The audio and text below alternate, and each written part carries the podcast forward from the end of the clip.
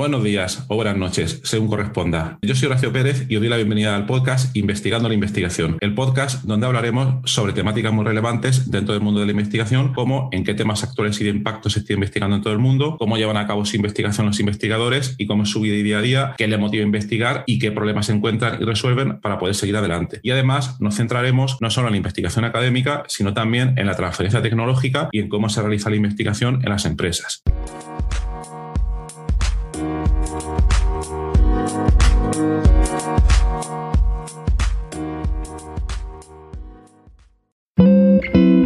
Este podcast está patrocinado por auphonic.com. Es un servicio cloud que te permite de manera muy fácil limpiar, nivelar y aumentar el volumen de tu sonido, ese sonido que probablemente ha grabado con el móvil en la calle o en directo en una entrevista y que luego quieres dejar de la mejor manera posible y con el menor esfuerzo. Cuando te registras en su web obtienes dos horas gratis de proceso pero para los oyentes del podcast y utilizando el cupón que viene a continuación vas a poder obtener 25 horas. Para ello debes dirigirte a la siguiente dirección auphonic.com barra offer barra Horacio con H y con C. Hola, hoy es viernes 4 de febrero de 2022 y hoy te traigo un episodio con entrevista síncrona incluida, que trata sobre dos temas. Uno, metapodcasting. ya os comenté que en esta tercera temporada iba a hablar un poco sobre eso. Y también habla sobre meta investigación. Bueno, todo este podcast es sobre meta investigación, si es que se puede llamar así, o la investigación de la investigación. Investigando la investigación, que es el título del podcast, ¿no? Entonces, bueno, eh, ¿cómo surge el episodio de hoy? Bien, pues un día me puse a investigar eh, cómo otros investigadores han investigado el podcasting, un tema muy meta, ¿vale? Y encontré varios papers interesantes en lengua castellana. Primero empecé por lengua castellana. Y entonces llegué al paper que os voy a comentar hoy. El paper se titula La radio en pijama, origen, evolución y ecosistema del podcasting español. Y su autor es David García Marín. David es actualmente profesor a tiempo completo de asignaturas relacionadas con la comunicación. También trabaja en investigación de la comunicación en la Universidad Rey Juan Carlos de Madrid. Entonces, lo primero, muchas gracias a David por haber aceptado la invitación a participar en la entrevista síncrona del episodio podcast de hoy. Muchísimas gracias. Y bueno, primero antes de la entrevista os voy a comentar un poco eh, sobre este paper que os he comentado antes. Obviamente dejaré en las notas del programa tanto el enlace a la página en la Universidad de Juan Carlos de David como a este artículo para que lo podáis leer. Resulta bastante interesante. A mí mm, me ha llamado la, atención, eh, yo soy investigador en, ciencias y no soy investigador en ciencias sociales, pero me gusta mucho ver cómo se investiga en otras áreas. Entonces, este trabajo de investigación en ciencias sociales me lo he estado leyendo en detenimiento y he visto el procedimiento que ha realizado David para poder llevarlo a cabo y me resulta especialmente interesante eh, dos cosas que voy a comentar. La primera, como veo que hay una parte de trabajo de campo en la cual eh, David, para obtener las conclusiones de su estudio, realiza una gran cantidad de entrevistas a eh, grandes personajes del podcasting, de la podcastfera española, para obtener eh, bueno, pues sus, sus, impresiones mediante una serie de entrevistas pues, que él prepara. Eh, podcasters que fueron incluso el que él nombra, el primer podcaster en español, que fue un periodista ya por, 2004. Y entonces luego, pues, eh, una serie de conclusiones después de todas esas entrevistas y aplicando de manera mm, bastante contundente, pues, un método de investigación como puede ser por la investigación científica. Eso por una parte. Luego también me parece interesante que las conclusiones que él obtiene de este trabajo se basan de manera rotunda en los resultados de las entrevistas y otras observaciones. Es decir, no es eh, una opinión que uno versa. Cuando uno versa una opinión, eh, simplemente vuelca, bueno, simplemente, no se puede decir simplemente, pero uno comenta pues lo que piensa sobre determinado tema. Pero aquí, eh, al ser investigación, al ser ciencia, lo que se hace es formular una hipótesis de partida o no, se toman una serie de datos, que en este caso son entrevistas, y a ver qué es lo que arrojan, qué conclusiones se pueden pues abstraer u obtener pues de esos datos. Me parece también interesante la formalidad eh, científica que se le da al trabajo. Vuelvo, vuelvo a insistir en ello cómo se ve que no, que no es una, una, simple opinión, sino que es un trabajo, un trabajo de investigación bastante bien hecho y que bueno, ya nos contará ahora David unos pocos detalles más. Y bueno, también os recomiendo eh, para que veáis un poco su proceso investigador, que luego eh, os he comentado que os pondré el enlace en la nota del programa, pero podéis ir luego a diversas bases de datos y consultar otras publicaciones que citan este trabajo y es muy interesante, quizás en otros episodios dedicaremos tiempo a eso, ver cómo eh, a su vez otros investigadores han investigado esta publicación y han llegado a otra serie de, de conclusiones. Como veis a veces el proceso investigador pues no para y sale un trabajo que abre una línea y luego a partir de ahí sale otra serie de trabajos, etcétera. Entonces esta es una línea de investigación muy interesante y, me parece clave el darle ese toque científico a esta línea que podría ser el, el metapodcasting. Bueno, pues vamos ya directamente a la entrevista síncrona que le he hecho a David sobre su trabajo y sobre la investigación que ha realizado. Vamos allá. ¿Qué te motivó a realizar esta investigación? La motivación para elaborar esta, esta, investigación, para llevarla a cabo, viene por mi perfil profesional. Yo, a lo largo de gran parte de mi trayectoria profesional, he trabajado en la radio, he sido locutor de radio y además he dirigido varias emisoras de, radio.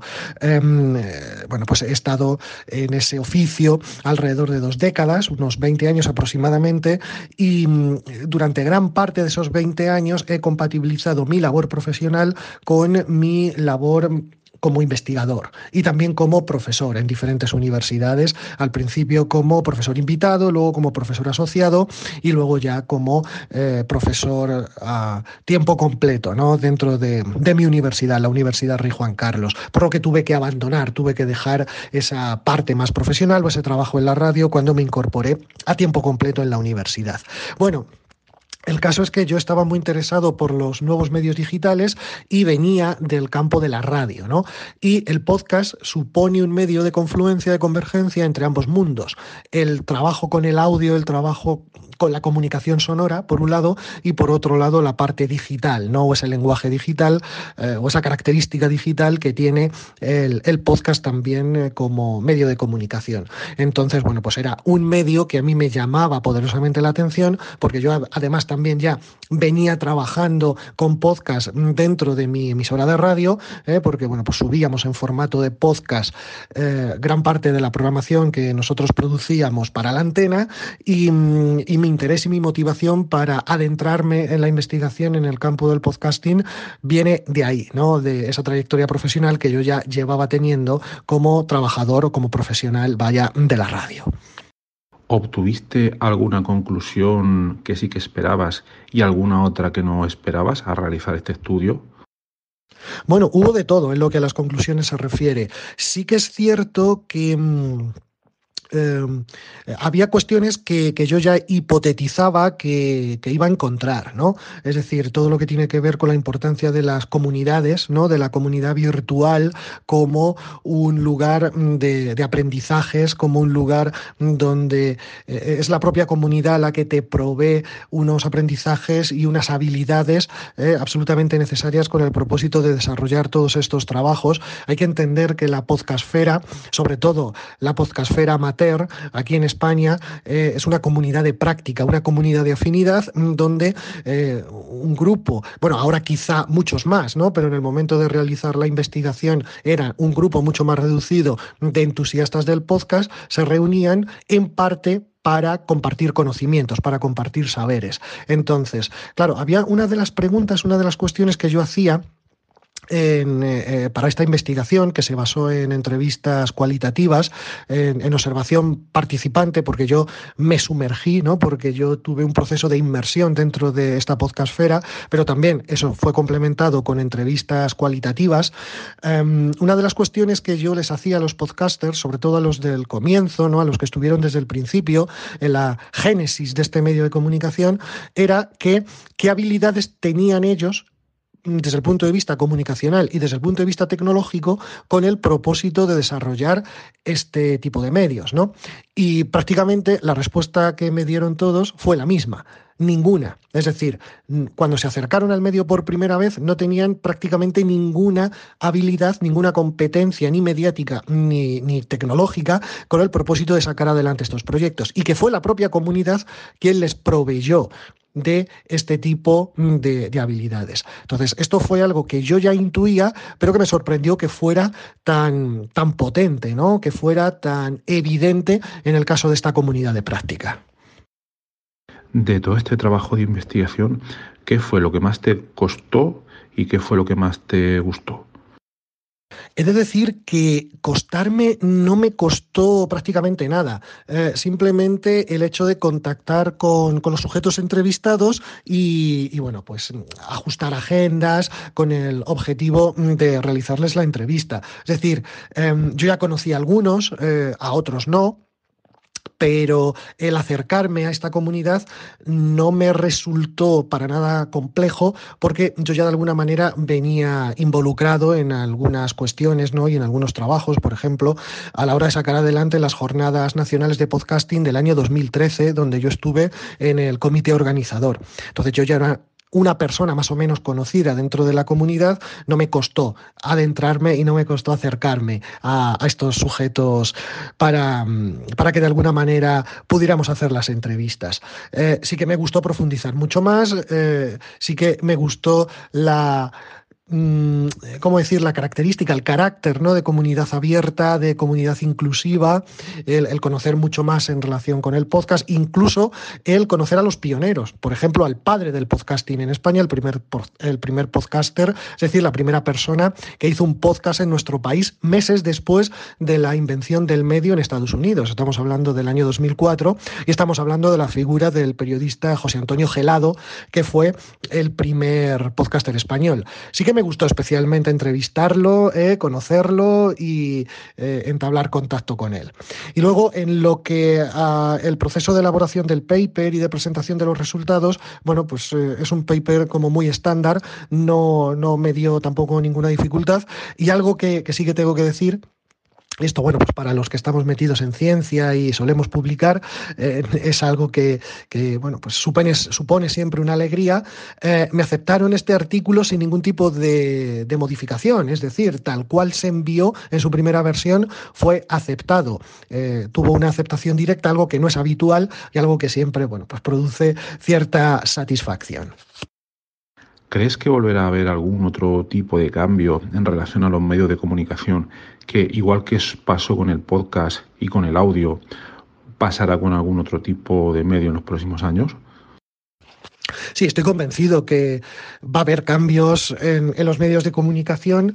Em, esto es una constante, ¿no? Sobre todo a lo largo del siglo XX cuando se produce un estallido tecnológico, un salto tecnológico que produce, bueno, desde eh, finales del siglo XIX y durante todo el siglo XX, eh, la evolución mediática ha sido una constante, siempre al calor de las nuevas tecnologías. Esto es algo que siempre ha sucedido a lo largo de la historia. Un salto tecnológico ha conllevado un salto en los medios de comunicación, porque los seres humanos somos seres comunicacionales, somos seres que necesitamos comunicarnos con los demás, que necesitamos construir sociedad. La comunicación es un elemento esencial a la hora mm, de construir sociedad, a la hora de construir comunidades y utilizamos las tecnologías que tenemos disponibles en cada momento histórico para ponerlas al servicio de la comunicación.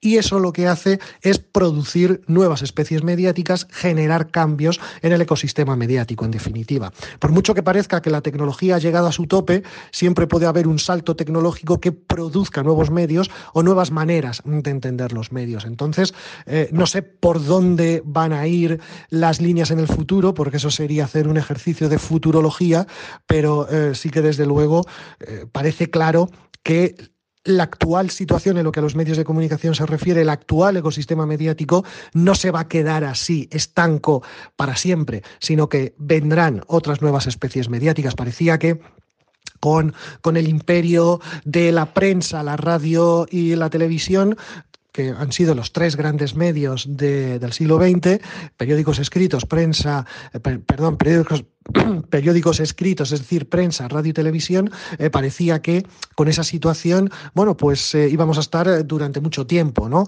Y que la cosa se había estabilizado y que no iban a venir futuros medios de comunicación a derribar o a mover el tablero en cuanto a los medios de comunicación se refiere. De repente, desde la última parte, ¿no? Y sobre todo popularizándose desde finales del siglo XX y sobre todo comienzos del siglo XXI, llega la red, llega Internet, llega la web 2.0 y llegan nuevos medios o nuevas maneras de comunicar, eh, eh, de comunicarnos las personas, ¿no? Redes sociales, llegan plataformas como YouTube, llegan nuevas maneras de entender la televisión, llega la televisión digital, la red digital, llega el podcast, em, llegan fenómenos como Twitch, en definitiva, que em, parecía que la cosa estaba en lo que al, al ecosistema mediático se refiere bastante estabilizada en el siglo XX, llegó una tecnología que supuso un salto a todos los niveles y eso también se ve en el campo periodístico y se ve en el campo en general mm, de la comunicación. Em, ¿Qué va a pasar en el futuro? Habrá, vendrán nuevas tecnologías, vendrán nuevos avances que harán saltar de nuevo los medios de comunicación y que van a mover el tablero mediático. Ahora el siguiente reto es ver cómo cómo influyen los medios de comunicación metaverso, es decir, este proyecto de Meta, la nueva empresa de, o el nuevo nombre que tiene la empresa de Zuckerberg, de Mark Zuckerberg, y, vamos a ver qué implicaciones tiene eh, desde el punto de vista comunicacional. Em, estamos en un momento que, es ideal para el estudio de los medios de comunicación y para eh, dedicarse ¿no? a los medios de comunicación. Es como ser pintor o escultor en la Venecia del Renacimiento, porque eh, estamos en un momento donde conviven medios de diferentes naturalezas, medios analógicos con medios digitales, y estamos abocados a un nuevo salto desde el punto de vista digital eh, que no sabemos muy bien hacia dónde nos va a llevar, ¿no? Con todo esto del metaverso. Entonces, estamos en un momento ideal para la experimentación, para la creatividad, para la innovación y para eh, buscar permanentemente nuevas maneras de conectar con nuestras, con, nuestras audiencias y de producir eh, objetos mediáticos. Bueno, y hasta aquí la entrevista con David, la entrevista síncrona.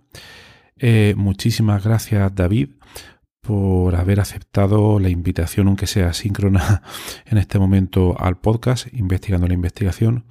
Muchas gracias por haber contado todos esos detalles tan interesantes de tu trabajo y bueno, que sigas ahí en esa línea. He visto que recientemente has publicado también otros trabajos bastante interesantes os recomiendo que le echéis un vistazo. Está en la nota del programa sus publicaciones científicas. Y bueno, me he quedado también un poco, un poco pensativo, no me lo había planteado, todo este tema del metaverso, que bueno, la verdad que no, no me gusta nada, creo que nos encaminamos hacia la destrucción, es una broma, nos encaminamos hacia Matrix. Bueno, un tema interesante y donde ahí probablemente vaya a haber o está habiendo ya algún tipo de evolución relevante en términos de medio de comunicación como muy bien ha expuesto David. Entonces, bueno, ya lo trataremos en otro episodio para la gente que también investiga en estos temas. Muy bien, pues espero que os haya sido interesante y que tengáis un buen viernes y un buen fin de semana. Hasta luego.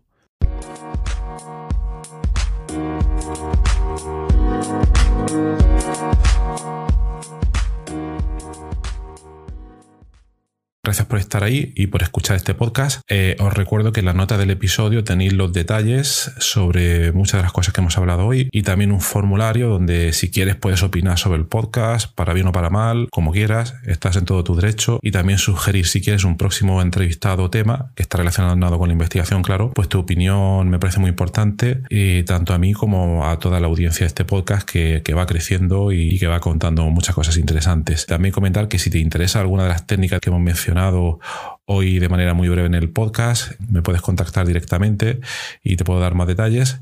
Y por último, si te ha gustado, te agradecería muchísimo que lo recomendases a quien veas que le puede interesar y difundirlo por las redes sociales o donde sea. Y nada, y si estás en Apple Podcast, eh, pues ponernos ahí cinco estrellas o cuatro como quieras. Siempre viene bien. Muchas gracias. Hasta luego.